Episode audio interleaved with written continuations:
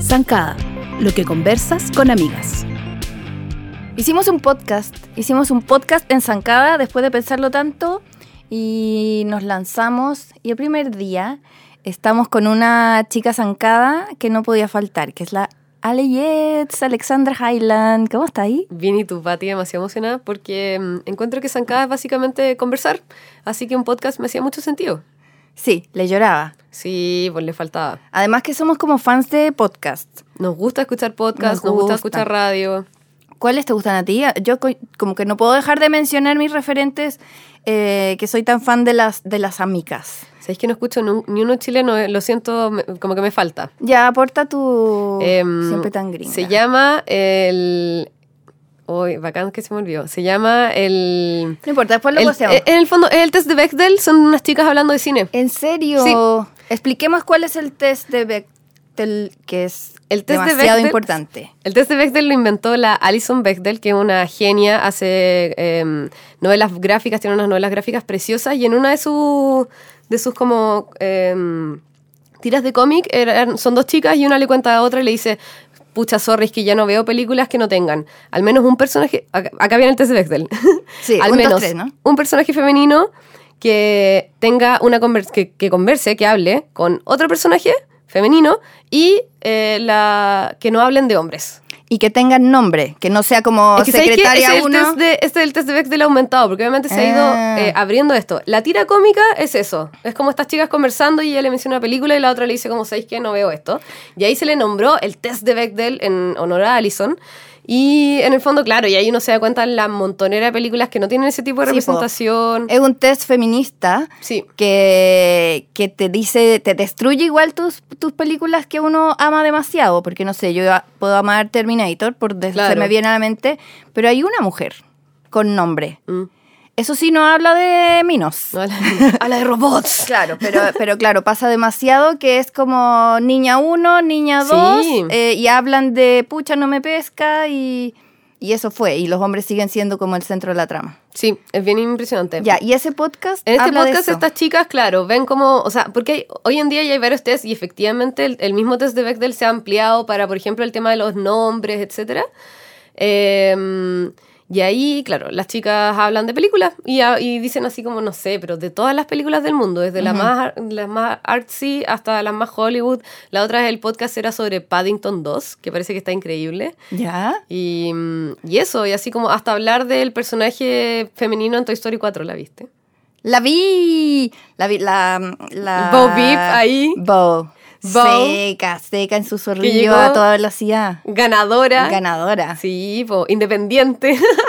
Y, y, bueno, y también nos da como una eh, señal, un mensaje de que todas podemos cambiar. Obvio. O sea, no es como esta no cacha ahora, pero quizá va a cachar después, ¿cachai? Como que antes era una, una granjerita que estaba sujeta su lámpara cuidando ovejas. Estamos muy así en la deep de Toy Story. obvio, obvio, obvio. Me Pero ya, bacán. Bueno, yo muy fan de las amigas, de también tenemos nuestras zancadas con sus propios Sí, pues, podcasts, que son la caserita de la aldea Pardo, con la Isidorita, su, su partner Mamita, Mamita como cool, eh, y la Dani Paz con sus amigas que corren, que hablan, que yo ese es el deporte que hago, escuchar ese podcast.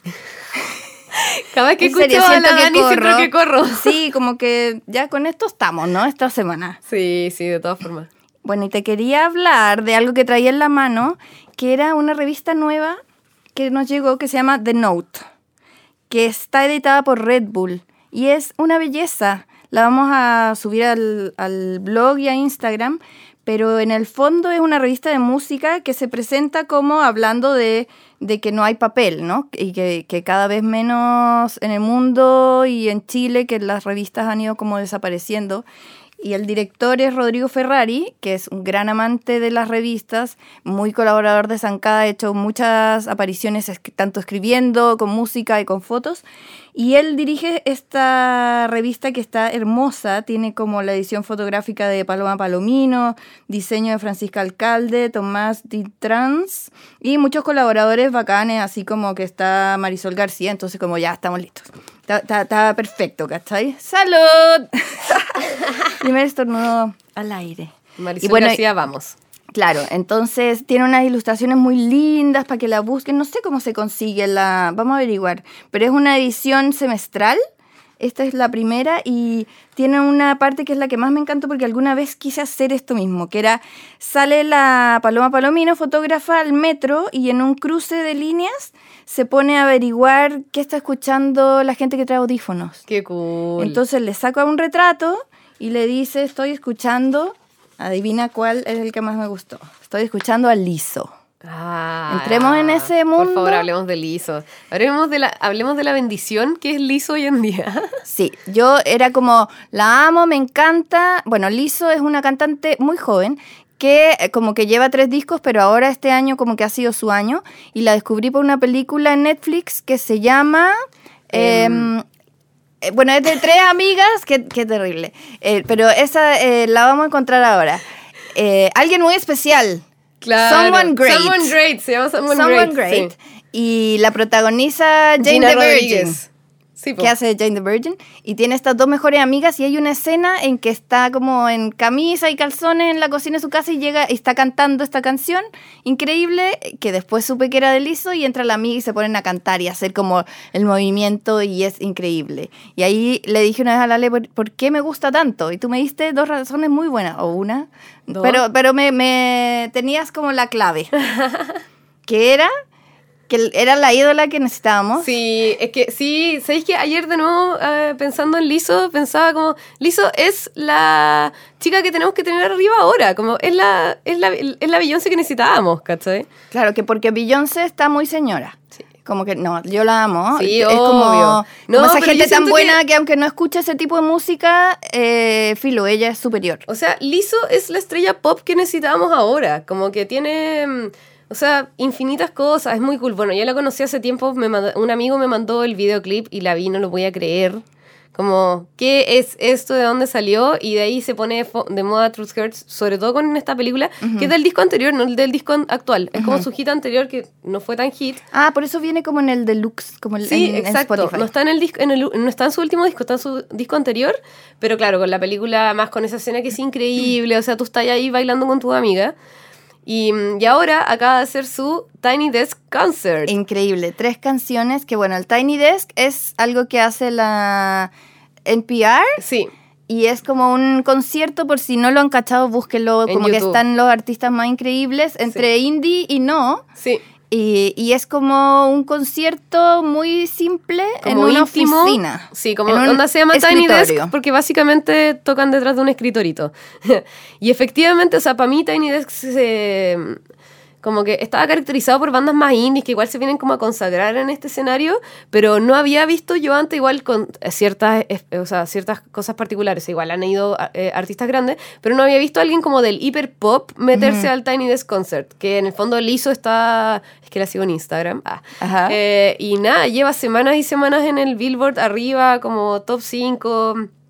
Em, Es que un hit tras otro y es como, ¿en serio? Esta canción es, es incluso mejor que la otra y sacó hace un par de semanas una, creo que hace una semana, un video con Missy Elliott. sí, sí. Tempo, sí. increíble. Además, yo insisto, de verdad, Lizzo es la estrella pop que tenemos ahora, que necesitamos ahora y que queremos ahora. Y como que está todo el mundo apañándola, como que uno ve que todo el mundo le escribe. Bueno, Y- en estos Tiny Desk eh, son tres canciones y estaba lleno de gente. Yo nunca Lleno, había visto que llenísimo. enfocaban tanto muchas mujeres Sí. como alrededor, guaguas, niñas con guaguas. y ella, eh, Lizo es como puro amor, yo digo, Sí. como que puro amor propio y por el resto y era como, como, eh, dame un aleluya y No, como sí. grítales, como lo que digan lo vamos a hacer y es como demasiado la positiva. religión de Lizzo. Sí, sí, sí. No, es una genia y bueno, y sus temas son increíbles, demasiado entretenidos y siento que es como, sí, no sé, yo soy pero así ve- vendida, o sea, completa desde que me mandaron esa canción, que me mandaron el video de Juice, que es muy divertido.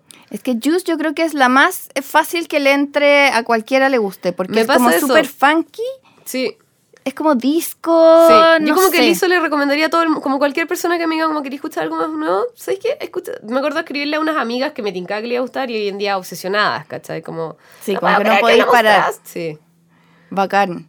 Sí, Lizo está ahí muy número uno en nuestros playlists. sí, sí, de todas formas. Eso deberían hacer, eh, bueno, si quieren tener playlist, les da, les gusta, no saben de repente como qué escuchar, sigan, busquen en Spotify eh, Zancada, creo que está como zancada.com, eh, pero ahí hay un montón de listas que están como de buenos días, de, de películas. el último que hicimos fue de Stranger Things, que, bueno, vi la serie, la tercera temporada como tres veces para poder anotar y entonces había medio segundo de tal canción y yo como, esa la conozco.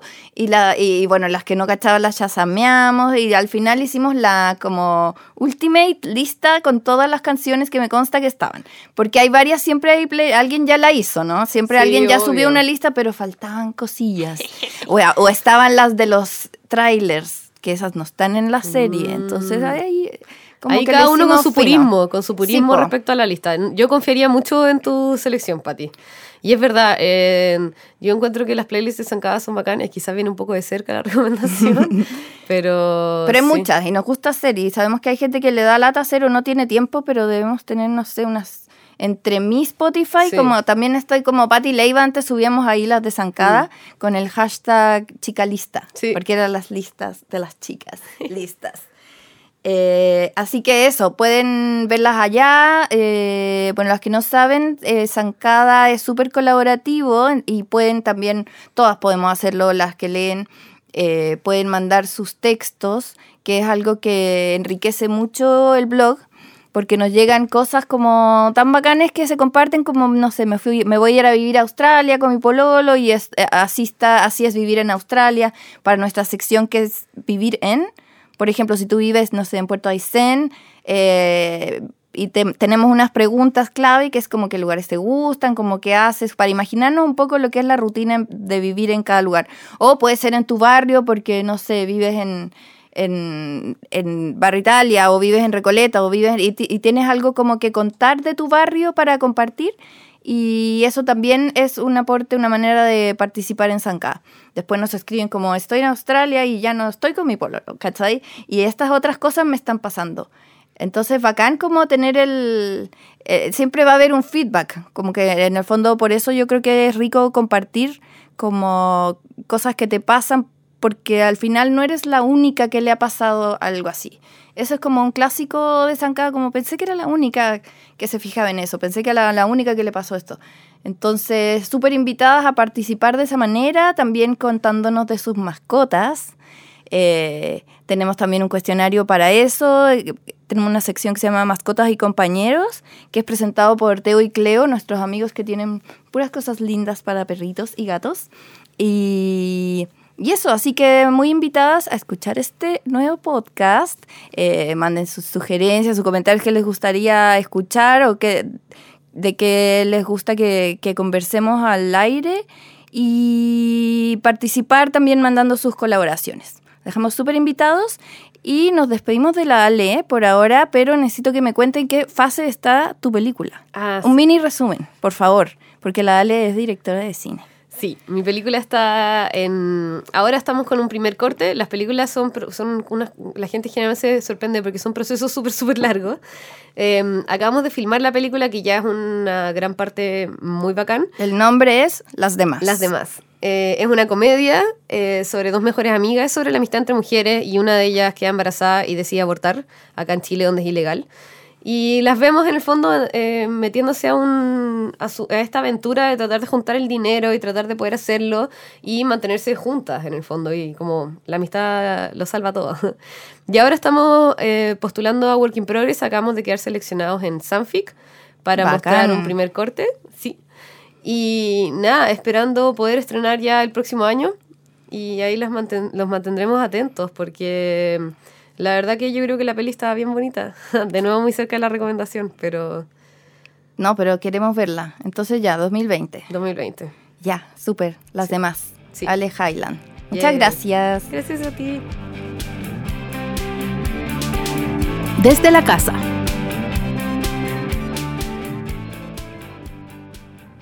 Estamos con Claudius Reed, el dueño de casa en Estudios Triana. ¿Cómo estás, Claudius? Hola, Patti. Muy bien. Bueno, mi nombre es Claudius. Yo sé que suena un poco a emperador romano, y lo es. Pero mm, aquí en el Estudios Triana, que es un lugar donde normalmente se hace música, donde generamos eh, discos, mucho de música independiente de, de Chile, em, vamos a, jugar un poco. Vamos a estar con, con, este podcast. Hemos estado grabando los primeros, las primeras secciones ya con Patti y ha estado muy entretenido. En realidad, tengo que decir que es una cosa distinta. Me gusta que la casa tenga momentos que no siempre todo sea musical. Y podcast independiente también, de un medio independiente. Absolutamente. Sigues en la onda independiente. Indie, todo el rato. Sí, grandes cosas han salido de Estudios Triana. ¿Cuántos años tiene ya este estudio? Eh, partimos el 2005, nosotros llevamos como, ya vamos, 14 años, ¿no? Y sí. somos como contemporáneos. Sí, somos contemporáneos. Somos un poco de la misma ex familia también, recuérdalo. Ah, sí, Cuerpos pintados antes de... Era, Revista Paula, como esa es nuestra... Ahí nos conocimos, finalmente. Claro. Yo era, era practicante en esa época del Estudio del Sur. Oh. Sí. el pequeño Claudio. El pequeño, con el sueño del estudio propio y aquí estamos. Eh, es, muy bueno sentirse dueño de casa y bueno, está Estudios Triana, lleva 14 años, hemos trabajado con mucha gente eh, interesante. Eso es lo lindo que, que en el fondo nos dedicamos realmente a hacer la, como un poquito, digo yo, el soundtrack del, del, del, lado B, del alternativo, de las cosas que acompañan a mucha gente de los últimos años. Ha sido eh, un logro para nosotros también. Sí, es muy entretenido venir para acá porque de repente te, encuentras con, no sé, gente increíble como histórico o, gente que, que, va a hacer cosas y después escuchas el disco que escuchaste grabar tantas veces. Yo en verdad yo vengo cada vez que tengo un pretexto para venir, vengo y me instalo y, y por eso estoy tan contenta de hacer el podcast acá porque me siento como en casa. Y bueno, con Claudius además somos como casi vecinos, vivimos muy cerca. Entonces eh, yo digo que somos como roomies. Sí, hay Somos un poco roomies y, y, por eso queríamos hablar de las mudanzas hoy día. Como que es un tema que, que nos toca, o eh, hemos vivido bien de cerca y varias veces. Y sí, y con distancias más o menos potentes también. Claro. Algunas. Sí. Algunas más que otras. Pero bueno, el tema, el tema es que siempre implica más cosas cambiarse, como renovarse de cierta manera. Eh, no sé, como cuál ha sido como tus grandes hitos de, mudanza. Uy, yo tengo, bueno, tengo tres hitos grandes, yo creo así, o bueno, podría decirse cuatro. El primero fue cuando era chico, pero yo estaba cobijado, y estaba protegido por mis padres, que fue cuando... O sea, te llevaron. Me llevaron, pero me hicieron vender todas mis cosas y era fuerte igual. Ya, pero ¿dónde vivías? Yo vivía, Contextualicemos. Vivía en Lima, en Lima el año 84 y decidimos, o sea, no, decidimos, digo, mis padres decidieron, por nosotros también, eh, volver al, lugar de origen de mi viejo que era Hamburgo, o cerca de Hamburgo, y mm, yo tenía como 10 años, 11 años y empezamos a vender todo y ellos también empezaron a hacer así como venta de garaje a los amigos. Eh, recordemos que era una época sin internet, no había lugares a donde vender, Mercado Libre ni Facebook. Claro, entonces todo se corría. Y me acuerdo que habían unas listas como impresas, así como fotocopiadas que se las iban pasando entre los amigos para que se la pasaran a los amigos como de los amigos. Como un inventario de la casa para que la gente pudiera leer y decir, oye, voy a ir a comprarte el sillón, o te va a comprar la tele, o te va a comprar, qué sé yo, el comedor, ¿cachai? Otras cosas que van dentro de la familia. Bueno, súper... Pero esa fue una mudanza muy intensa porque era como con realmente quedarse con lo mínimo y partir todo de cero, pero cobijado. Y la segunda mía fue bastante potente cuando me vine a Sudamérica de vuelta solo. Em, ¿Qué edad tenías? 21 años tenía, había hecho, bueno, todo el colegio, el, bachillerato que se hace en Alemania y, eh, también el año de servicio social, que es un equivalente al, al militar, pero que o sea, uno podía optar, entre comillas, tenía que rechazar el servicio militar y hacer un servicio social que duraba 15 meses. Eh, o servicio país, hoy día es voluntario. En esa Ya. época no era muy voluntario. Yo al principio estaba medio enojado, pero lo, lo terminé ¿Y haciendo. qué tenías que hacer? Cuidar, o sea, yo me metí en algo bien intenso porque era cuidar a niños con, con discapacidades, Ujú. eh, tantas que en el fondo eh, los papás necesitaban o enfermeros o ayuda de terceros siempre. Y cuidaba a dos niños que estaban en la casa de una mamá que tenía una hija propia que había tenido un, había tenido, ¿cómo se llama? Un aneurisma cuando chica, dos, y había quedado con la mitad del cuerpo inmóvil, eh, ciega. eh, en el O sea, fue bien intenso y aprendiste un intenso, montón. Aprendí muchísimo. Y también con viejitos, o sea, eh, gente que, que había que llevarle comida a la casa, Ajá. hacerles el aseo también, acompañarlos al baño, o sea, era bien, bien intenso. Yo elegí eso porque dije, ya, si voy a hacer esto, me meto con todo. Ya. Porque uno también podía estar en la recepción de un albergue de jóvenes. eh, y, y tengo amigos que preferían eso porque le tenían pánico al contacto con viejos o con, con niños con síndrome de Down que no sabían qué hacer. Yo al final me metí de lleno a ese mundo y fue increíble. O sea, llegué a los 21 a la universidad en Valdivia, en, en- en Chile, y era como... eh, me sentía como un viejo al lado de mis compañeros que tenían 17, Como que 18. había vivido una vida, dos vidas. Sí, sin- o sea, no, no, no, no de superior, sino era como, ya me lo había carreteado, ya había visto la realidad distinta, eh, lo que le puede tocar a alguna gente y fue, fue intenso y, y- y como que venía a estudiar y quería esa carrera. Ya, pero explícame por qué te viniste a Valdivia a estudiar. Y vamos a hablar de las mudanzas en general. ya, pero esa era, esa era una, una razón que te trajo No, acá. claro. Eh, no, la historia es, es- es- es divertida porque, claro, yo viví quizás la, la- la era y la época más de bonanza económica en Europa y en el mundo, la viví en Alemania. O sea, imagínate, si ya había plata, había más plata aún. O sea, era, era como todo eso de los, de los colores y olores excesivos de los años 80, yo lo viví y como que todos, todos andaban como con lucas, así era increíble. Los años 80, los fines de los años 80 fue una época donde hubo una bonanza grande. Después vinieron las primeras crisis de nuevo, económicas mundiales y no sé qué, y se fue todo para abajo. Pero la viví en Alemania y creo que sentí como que, eh, como había nacido en Sudamérica y había visto mucha pobreza y había visto como que el desequilibrio social existía y en Alemania no existía, no había pobreza, no había mugre, no había basura, no había malos olores, era muy raro, era como que todo era, era como Legoland, así era como perfecto, era... Creo que algo me llamó y algo me decía, este no es, no es un mundo tan real.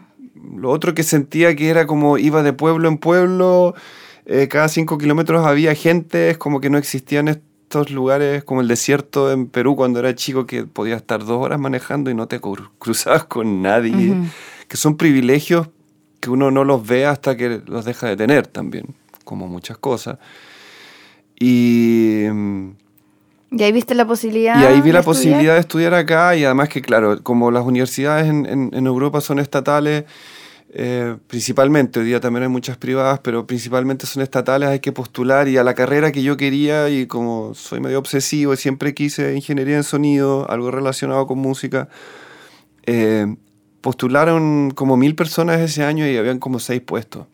Entonces la mayoría de la gente, o sea, o los que quedaban ya habían tenido una carrera completa. O sea, venían del conservatorio de música o habían estudiado física, eh, electrónica y entraban a estudiar ingeniería en sonido.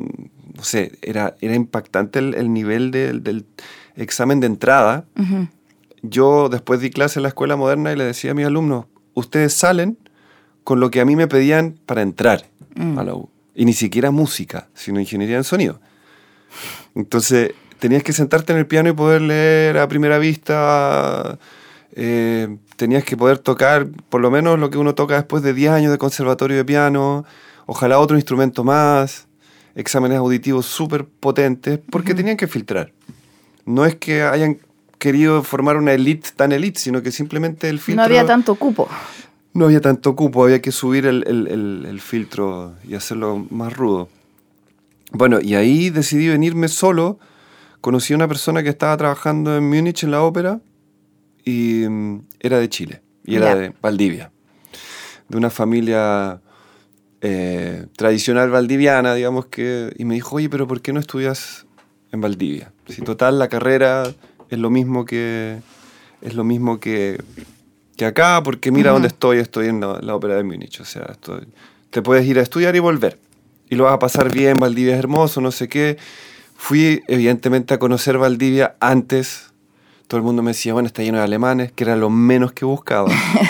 Porque me estaba yendo de Alemania, no Claro. quería irme a un pequeño Alemania, no me estaban obligando a irme, que es muy distinto también, yo me estaba yendo voluntariamente. Claro. Y- Al revés de lo que me pasó a mí. Al revés de lo que te pasó a ti. Eso me pasó a mí a los 11 años. A mí me Claro. arrastré, yo no quería irme de Perú, si de hecho eh, me quería quedar, si era, me, me da una pena atroz dejar a todos mis amigos, mi equipo de fútbol, eh, no sé, mi, mi vida de barrio, si yo amaba estar en, en Lima, pues era, era De chico. hecho, tú vuelves cada cierto tiempo, ¿no? Tienes amigos todavía. Sí, tengo ahí. amigos de, sí, de la infancia todavía. Que no es tan frecuente, pero cuando nos vemos es, es muy lindo igual. O sea, tampoco hay que ser tan nostálgico, digo yo. Está bueno eso. A mí me pasó a los cuatro años como la gran mudanza de, de Chile a México. Ya. Con mis papás también, llevada por mis papás y ahí uno va nomás. Claro. Eh, y luego fue volver a Chile, pero ahí yo tenía 20 y me trajeron.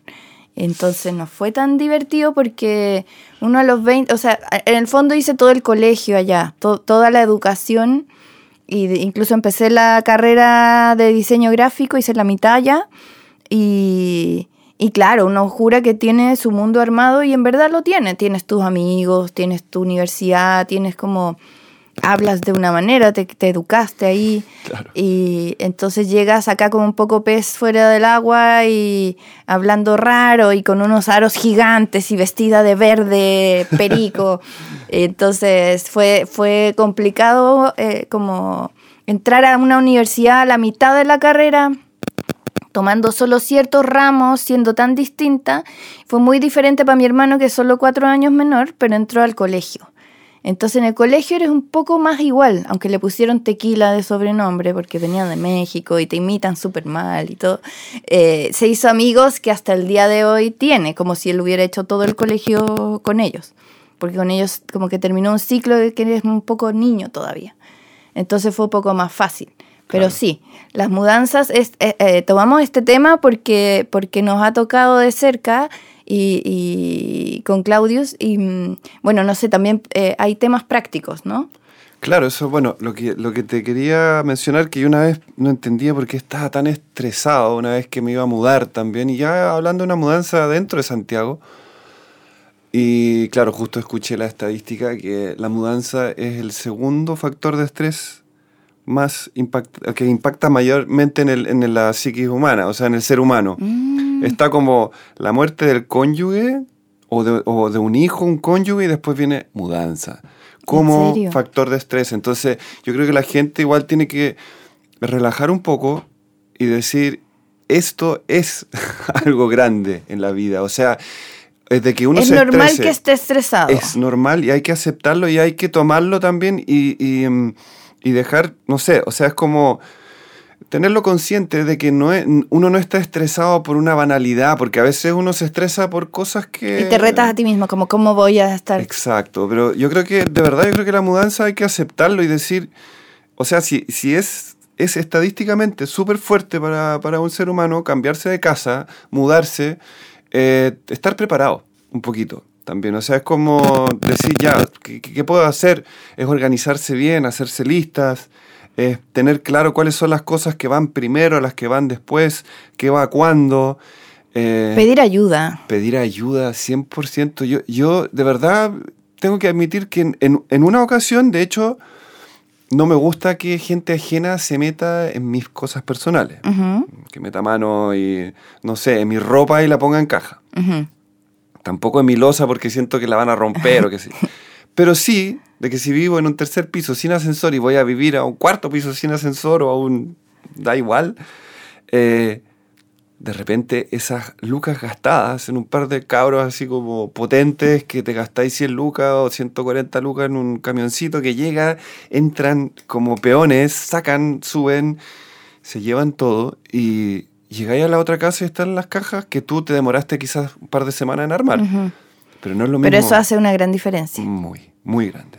Y tener amigos que, que te apañen ahí, te vayan a ver un rato, que, que, no sé, puedas pedir pizza y sentarte un ratito a descansar y tomar algo y luego seguir. Sí, yo tengo, tenía siempre una, una, un- como una cábala. Hoy día es chistoso porque uno saca el parlante Bluetooth cargado, sin enchufe, lo Ajá. pone en una esquina y lo, lo, lo linkeáis a tu, a tu teléfono y tenéis música. Ajá. Eh, yo voy a sonar como un viejo, pero yo montaba todo mi equipo. Lo primero. Lo, lo primero, los sacaba los parlantes, los colocaba. Ah, y ahí para amenizar. Y al toque. Y además que tuve quizás alguna vez algún encuentro eh, de, de pareja, porque para mí el equipo era el diseño del living. Ajá. O sea, donde va el equipo con los parlantes eh, de tal manera, de ahí se diseña alrededor, el living. No es como que uno dice ya, pongamos el comedor y la mesita. no sé. El equipo y los parlantes es bien ñoño igual, pero era como equidistantes en un lugar a donde uno pudiera Ah, sentarse en la mitad y bueno, escuchar sí. música estéreo, fónica. Igual porque toc. ñoño. Un poco. ñoño. No, toque y ñoño juntos, todo mal, pero sí. Así que... Bueno, todo el mundo yo creo ha tenido alguna vez que, que cambiarse eh, o irse de la casa de los papás en algún momento Sí. o cambiar de roomies eh, o cambiar dentro de la casa. A mí hay algo que me gusta junto con la Barbarita, mi hija, que es cambiar las cosas de orden en la casa. Como el Sí. comedor donde estaba el living, el living el comedor.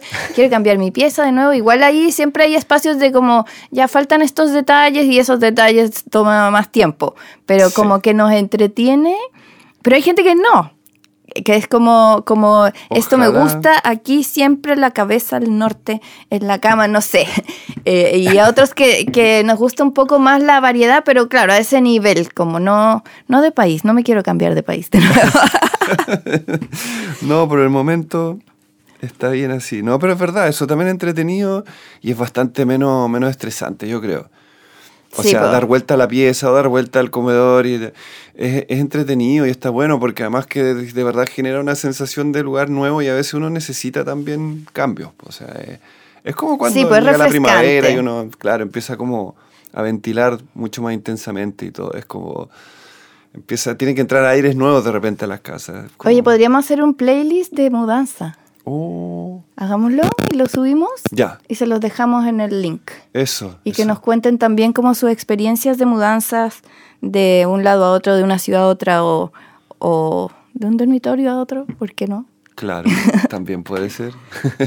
Ya, se nos pasó volando el tiempo. Gracias Claudius por la conversa y por el estudio. vale, encantado. Hasta la próxima. Chao. Chao. La entrevista zancada. Nuestra primera invitada en el capítulo 0001 es ni más ni menos que Camila Irán. Estamos demasiado felices porque somos entre fans y además sabemos que ella le es zancada. Sí. Tenemos demasiada amiga en común, parece. Sí. Y nada, te agradecemos mucho venir entre medio de tu ardua tarea en, en televisión y tus, tus tiempos acotados. Así que gracias por llegar y inaugurar nuestro espacio de Zancada Podcast. Muchas gracias por invitarme. Qué honor ser el capítulo 00001. Bacán. Bueno, tú estabas ahora eh, grabando Sí. tu teleserie que es como un hito, Sí, un hito nacional. sí, tal cual. ¿Cuántos capítulos? Dos allá. años. ¿Y cuántos capítulos? 500 Como- capítulos cumplimos el otro día. Sí, que fue como... Es como las, las series, las teleseries gringas, como Days of Our Lives, que Sí, son como generaciones. sí, Ca- sí, capaz sí. que pase eso. Tal cual. O sea, bueno, yo lo saco como referente algunas veces, eh, porque hay, hay gente que cree que esto no existe, pero sí existe, se usa mucho en otros países. Sí, po. Eh, lo que pasa es que acá en Chile nunca habíamos tenido una teleserie con ese formato. Y, y claro, pues es como, o sea, no creo que llegue a tanto, principalmente porque estamos experimentando, o sea, de verdad que aquí no, no había, no se había hecho nunca y estamos un poco improvisando sobre la marcha dentro de, un poco por lo mismo, porque no, no habían como, no hay un una pauta a seguir. ¿cachai? Como que se han dado la libertad, lo exitoso quizás ha sido porque han abierto como la mente y decir como esto no se hacía, hagámoslo igual. Mira, eh, muy poca gente sabe, eh, es un gran misterio por qué Mega no, no lo, no lo como, no lo publicitó así, no lo explicó así a la gente, pero, pero esto siempre se pensó como la posibilidad Mm. de eh, que fuera una teleserie de larga duración. Eh, hoy por hoy, yo creo que siempre, en realidad, todas las teleseries, si, si les va demasiado, demasiado bien, la posibilidad de alargarlas Como démosle. está sobre la mesa. De hecho, Perdona nuestros pecados, por ponerte un ejemplo reciente, eh, se alargó. eh, ya han, han habido varias teleseries Lola. eh, bueno, y te puedo poner muchos ejemplos que han durado un poquito menos de lo que llevamos nosotros, o sea, que se han alargado. Eh, y esta posibilidad estaba planteada desde un principio para nosotros y así ha sido y se ha ido haciendo eh, también en respuesta con, por el rating, ¿cachai? Eh, y te digo, sí, hemos ido improvisando sobre la marcha porque no tenemos esta, esta experiencia previa, ¿cachai? Entonces, ahí vienen cosas que, que se están haciendo por primera vez realmente. Y eso es lo divertido al final, Sí, supongo. que- no, porque y- tú también tenés que levantarte motivada para seguir dándole. Es, un desafío gigante, esa es la verdad, muy grande. E- e- Es una teleserie de género y eso implica mm, un melodramatismo, eh, toda la carne a la parrilla, todo el tiempo, ¿cachai? O sea, yo ahora te contaba, como le mostraba mis uñas que se me quebraron porque Las estaba uñas secuestrando. que tenías antes de ayer. Mis, mis uñas que pretenden llegar a ser algún día como las de Paloma Mami. Em, pero claro, y estaba secuestrando a mi hijo. Ayer grababa eh, escenas donde. Chuta, estoy adelantando ya, mejor no digo nada. Eh, ¿Pero con eh, cuánta antelación graban? No, harta. Ya. Depende, depende del capítulo. Por ejemplo, eh, Dos meses más. hipotéticamente. Eh, dos meses más pueden pasar las generalmente llevamos. A mí me gustaría hacer el ejercicio de que tú le contaras a alguien que no sabe nada, un amigo que vive en Suiza y que vino a verte y en qué estáis, y tú le cuentes, estoy en una teleserie, se trata de esto. ¿Cómo, cómo resumes en, en, en breve de qué se trata tu teleserie? Es la historia de dos hermanas que fueron separadas al nacer, que se reencuentran cuando ya son grandes eh, y se pelean el amor de un hombre eh, y ya después pasa muchas, muchas, muchas cosas más. De un hombre que es tu primo.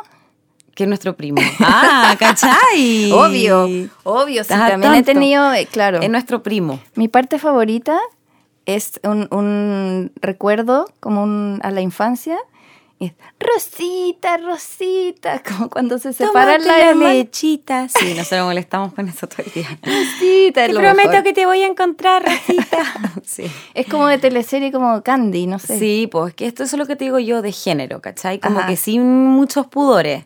Como que en general las teleseries eh, buscan o pretenden ser como un poco más cool. Esta, esta es todo. O sea, mi mamá Es un quedó género, tetrapléjica, mi marido me engaña con mi hermana, yo los pillo en la cama, me caigo rodando por la escalera. eh, todas mis escenas incluyen o cachetada, o beso, o llanto. hay muertos, eh, Muchos contracaras, muertos, cambios de cara. Cambios de rostro. O sea, podí, te pasa de todo, ¿cachai? Como yo voy a grabar cada día y cada día es. Qué un entretenido mundo cuando de llega el guion, ¿no? Sí, yo los leo, me lo- yo por eso que hace poco dije en una entrevista que obviamente tuve muchas eh, comentarios así como Que entre burlesco y crítica y todo. Comenté que eh, la encontraba, que yo decía que eh, estaba muy bien escrita esta teleserie. como que me cuesta decirlo ahora porque me saltaron todas, porque la gente tiene la sensación de que, bueno, una teleserie muy larga y ven cosas como, como te digo yo, muy de género y mucha libertad creativa como a la hora del... O sea, la teleserie es loca, ¿cachai? Pasa de todo y... Pero yo creo que si el objetivo de una teleserie es que la gente te vea, y nosotros llevamos dos años de este, estos números de rating, o sea, la teleserie tiene que estar bien escrita, ¿cachai? O sea, ahí hay Claro. algo que está Claro, algo está funcionando bien hecho. Obvio. Y, y yo me la devoro cuando la leo y obviamente también me pasan de cosas de decir como, pero ¿cómo? Pero no, están locos, que se fumaron, ¿cachai? Pero también es Pero muy entretenido funciona. como actriz también estar todo el rato en ese desafío, no, no tengo días fomes, ¿cachai? Ujú. Todo el rato tengo que estar resolviendo cómo actuar y cómo darle verdad a cosas muy, muy extremas. Y eso es entretenido y eso es lo que nos mantiene a todos como de- en, en un desafío constante. Y bueno, tú estás eh, harto rato en la pantalla, en escena, pero me imagino en tele siempre hay N tiempo muerto, ¿no? Yo Como no de tengo espera, mucho. Los- no. En general los actores sí, pero los protagonistas no tanto. Ya. Yo estoy en toda la escena, estoy todo el día.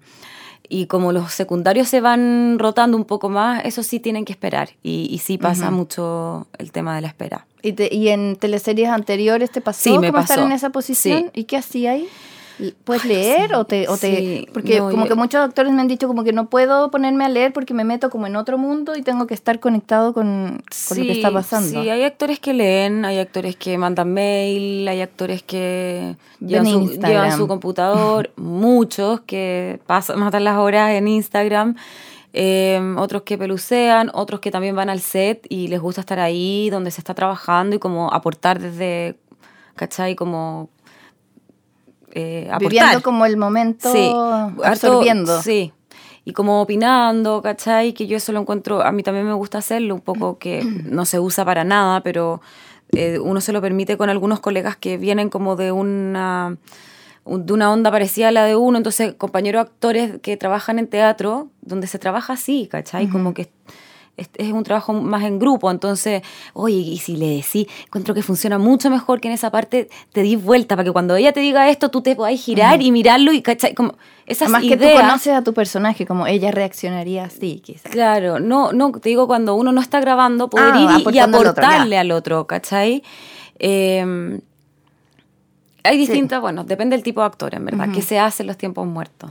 ¿Te, te intriga eso? Sí, sí, Sí, Me encanta como los procesos creativos, los tiempos muertos, como las rutinas. Bueno, Scorsese decía que él no le paga a sus actores por esperar.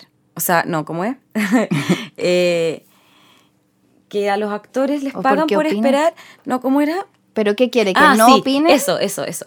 Porque, porque el tema de la espera en los actores es, es un tema, ¿cachai? En el cine, olvídate todo lo que se espera. Eh, y Scorsese decía, ahora me acordé, que él le paga a sus actores por esperar. Porque Ah, la parte de, desde que dicen acción para adelante, lo Es hacen por corta. amor. Ah. ¿Cachai? O sea, es parte de la pega esperar. Te pagan para esperar. Por Eh. Suponemos que una vez que te dicen acción, tú ya lo estás haciendo de corazón y lo harías. ¿Cachai? Es como ya es tu vocación. Pero en Está el fondo a uno le pagan por ir, estar ahí, esperar, mamarse todo. Porque te dirija a Scorsese. Sí, claro.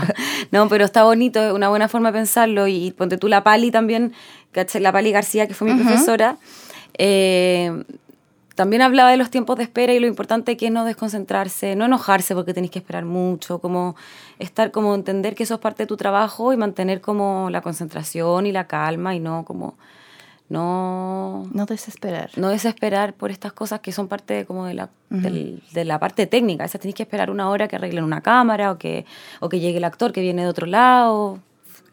Eh, Es una cosa, es un... Es una parafernalia bien grande grabar una teleserie, una película, o sea, es mucho, un engranaje muy complejo. Claro, Entonces, muchas cosas deben coincidir. sí, Yo digo que es como hacer un edificio, no sé, Sí. hacer una película. Sí. Y lo otro que nos entrega siempre en Zancada, que siempre preguntamos, es ¿a qué jugabas cuando eras chica? Aquí, qué buena pregunta. Uy, qué vergüenza. Eh, yo te tenía un juego, porque bueno, yo jugaba varios juegos como todos los niños, pero uno como de los más eh, particulares es que me metía debajo de la, de la mesa del comedor ¿Ya? y hacía como un programa. Como, como le hablaba como a una cámara y hacía como un programa.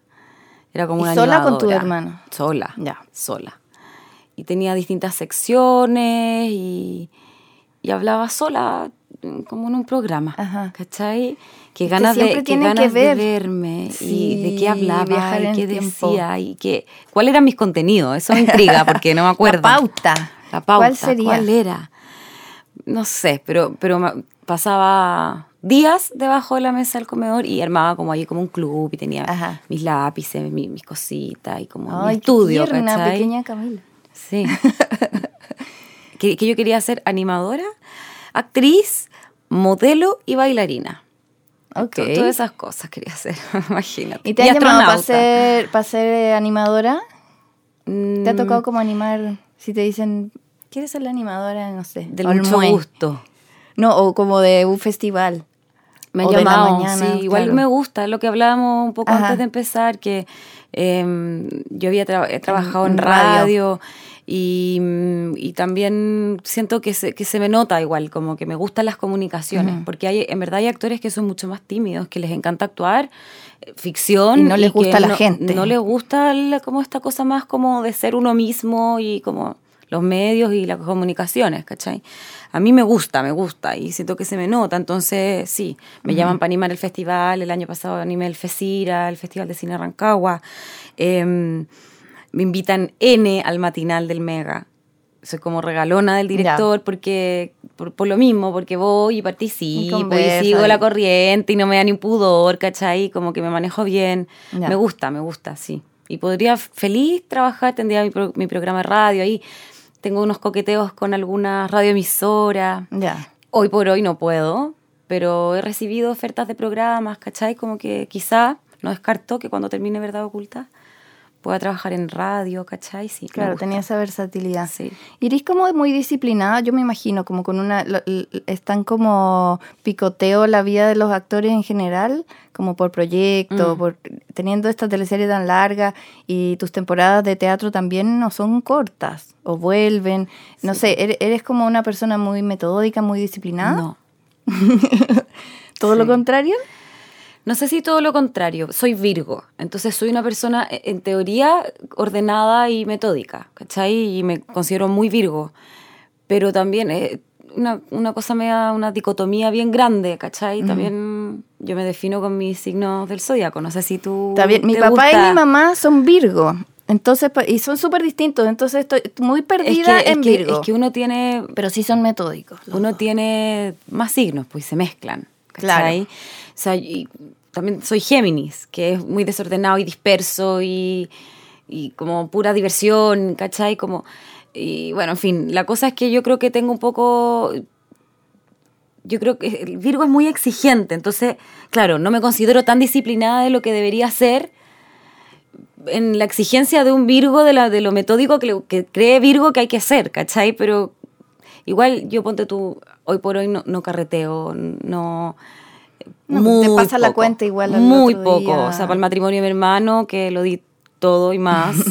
para, la, para el carrete del elenco de la teleserie, que lo di, Ah, ya, pero no así lo como, di ¿qué todo y más. hoy? Pero no salgo, ¿cachai? Voy a comer y me acuesto temprano. Y si tengo tiempo libre, trato de ir a Pilates, que igual termino yendo una vez al mes porque no tengo mucho tiempo libre. Y sí, igual hay una disciplina, ¿cachai? Pero, no sé, me quedo dormida en la cama con el maquillaje puesto.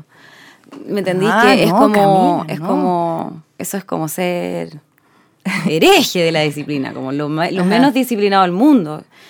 Pero tengo mi rutina de belleza también súper sagrada, ¿cachai? Como que vivo en un... en un Géminis. en un péndulo. Eres como ascendente Géminis. No sé, no, no, entiendo soy... bien, uno, es, pero- uno es la luna, el otro el sol, no, lo- no, no me acuerdo bien. Yo me saqué la carta astral, pero no entiendo tanto de astrología, pero entiendo muy bien mi signo, me siento muy identificada como... Y soy ascendente Leo.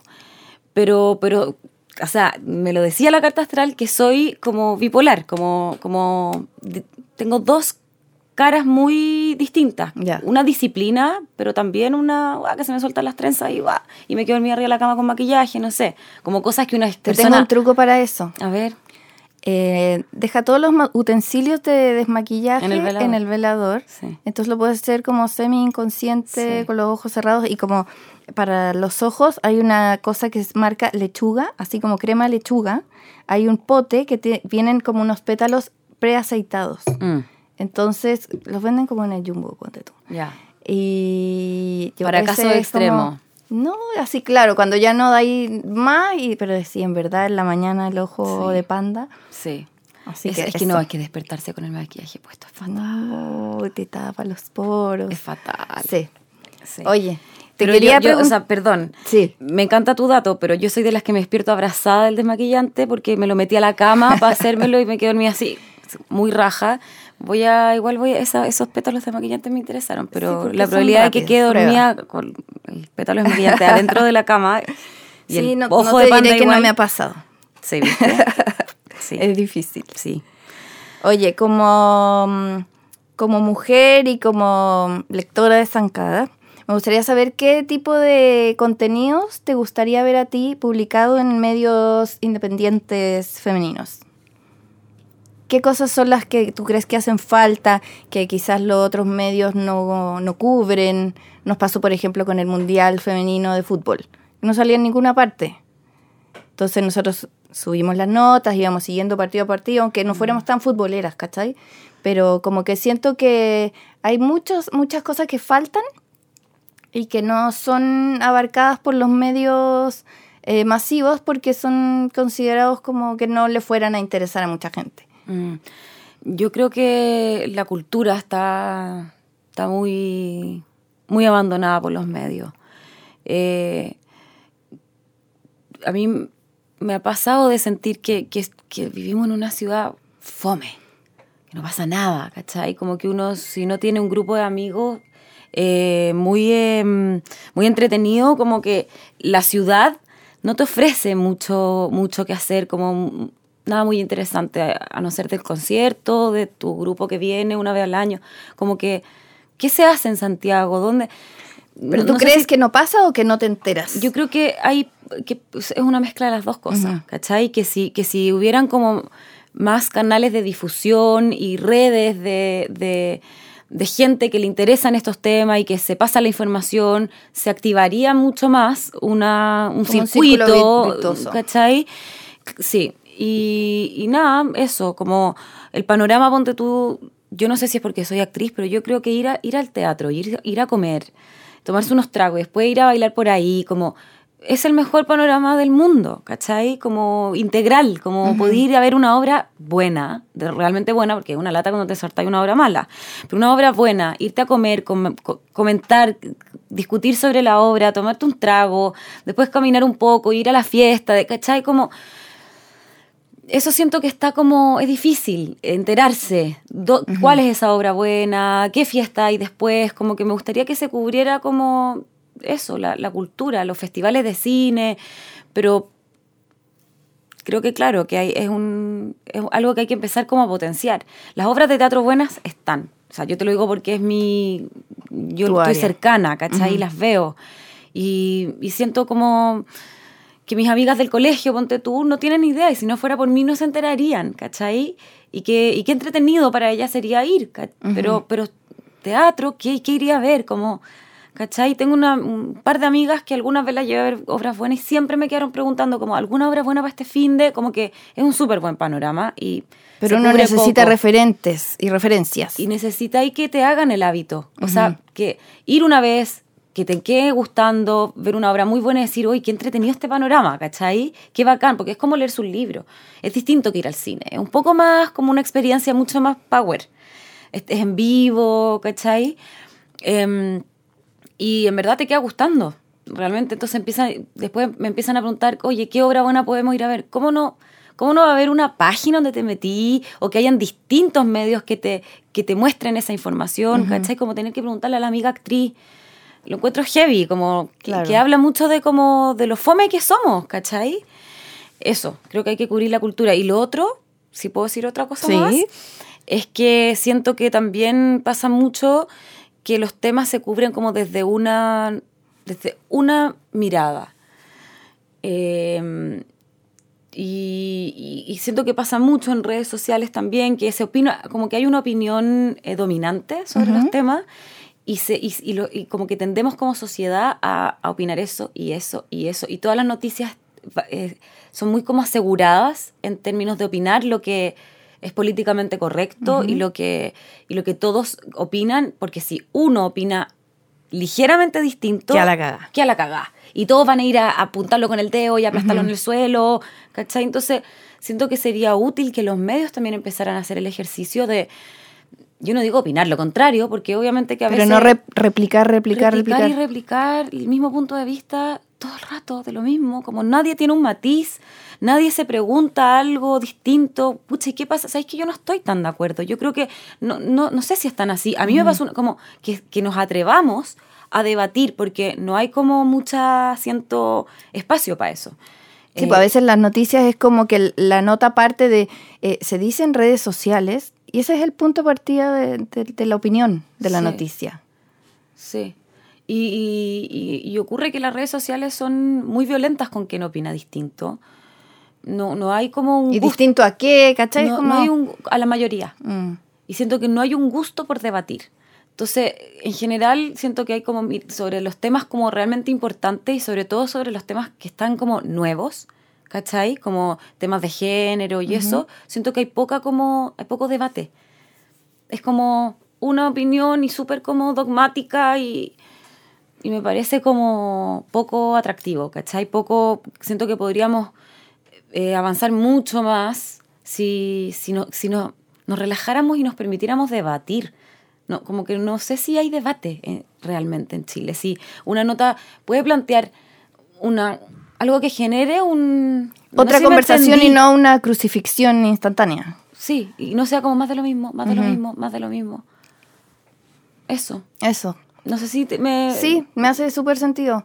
Porque ahí se acaba y no, y no se crece al final. Sí, y como que todos opinamos lo mismo sobre todo, estamos súper de acuerdo con todo, pero Y con fin. eso Y tampoco mañana sale otra cosa. Y tampoco profundizáis, ¿cachai? como, como que lo políticamente correcto te impide eh, bajar para capas más profundas de los temas.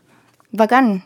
Oye, se pasó volando. sí. Te agradezco mucho que hayas inaugurado esta parte. Te tenemos regalitos. Tenemos auspiciadores. Este es un bolsito impreso por Asunto Bolera, que son nuestros mejores amigos. Y adentro viene un regalito de cosmética vegetal. Ay, la vas a amar. gracias. Que la hacen alma hecho a mano y son un agua de rosas y unas cositas que se cocinan como Uy. 100% naturales y en verdad que yo creo que vamos a abrir como todo, todo un portal que te va a gustar. ¡Qué rico! Así Agua que de muchas gracias rosas. a ¡Qué buen ellos regalo! Me muero. Y a ti también ¡Qué rico! por venir y nos despedimos. Muchas gracias, muchas gracias. Gracias a ti. Un beso. Beso. Chao.